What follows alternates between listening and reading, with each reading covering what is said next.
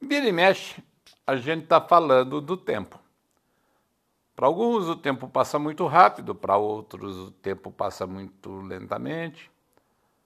Às vezes você fala por aí, ah, estou sem tempo para nada. Às vezes você fala, ah, eu vou tirar um tempo para descansar. Vou tirar um tempo para pensar, vou tirar um tempo para fazer qualquer coisa que seja. É, antes fosse assim, né? Aí eu parei para pensar um pouquinho e resolvi escrever um texto a respeito disso, que eu vou ler aqui para você agora.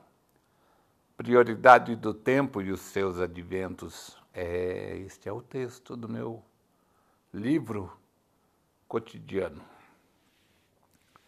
Um círculo de horas que não se interrompe.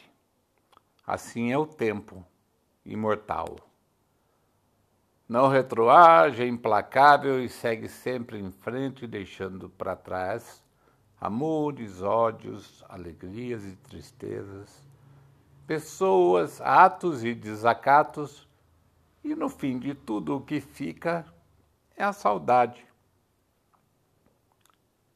Talvez quando o homem inventou de demarcá-lo, o tenha feito para se lembrar de tudo aquilo que não volta, de tudo aquilo que se perdeu, das coisas que não são reconstruíveis. Enfim, de tudo o que não tem mais jeito. Incrivelmente, o tempo vence até a morte, pois a morte é fato e o tempo abstrato e o tempo seguirá sempre além da morte ou apesar dela. Mesmo que tudo se acabe, o tempo perdurará para sempre, mesmo que não existam mais relógios para anunciá-lo. Então eu te pergunto, como você anda lidando com o seu tempo? O que é realmente importante dentre as coisas importantes que te cercam?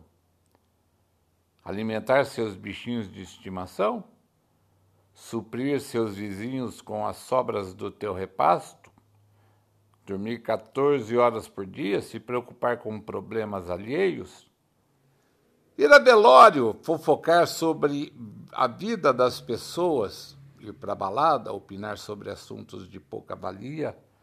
Ou serventia, passar horas se preocupando com sua aparência física ou ficar em frente à tela de seu computador aprendendo nada sobre coisa nenhuma. Ouvir e se emocionar com lindas canções que te tocam, mas não te movem. Assistir grandes filmes com grandes conteúdos e não repassar o aprendizado para frente.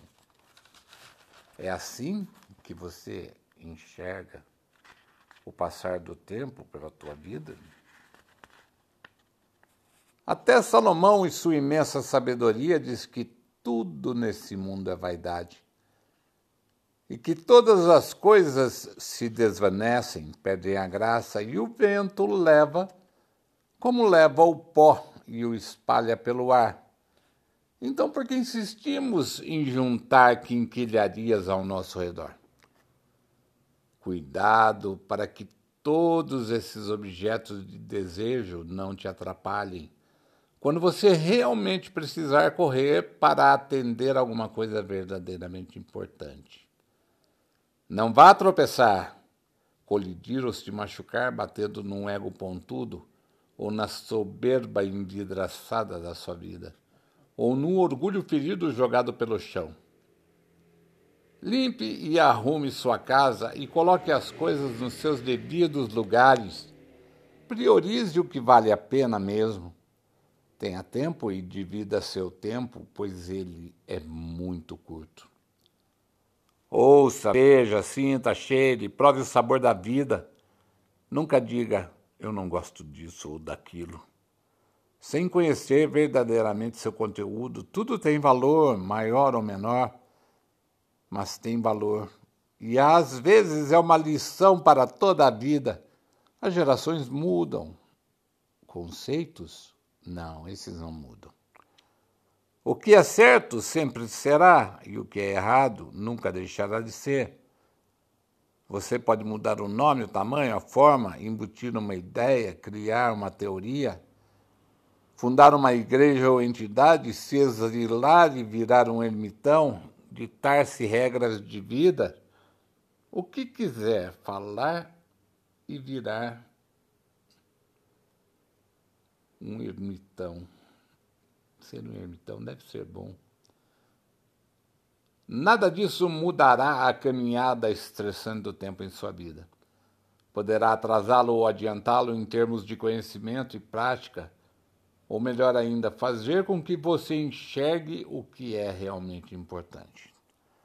Pare de tentar preencher as lacunas da sua vida com futilidade, só para não ver o tempo passar, e passe a se deleitar das maravilhas de prestar atenção nos menores detalhes de tudo que te cerca e conecte-se, pois tudo nesse mundo está conectado. Acredite você ou não, mas isso é uma verdade. Pode não ser absoluta, porque não existem verdades absolutas. Fica aí mais um texto do meu livro cotidiano para você curtir aqui nos meus podcasts. Fiquem bem. Fui.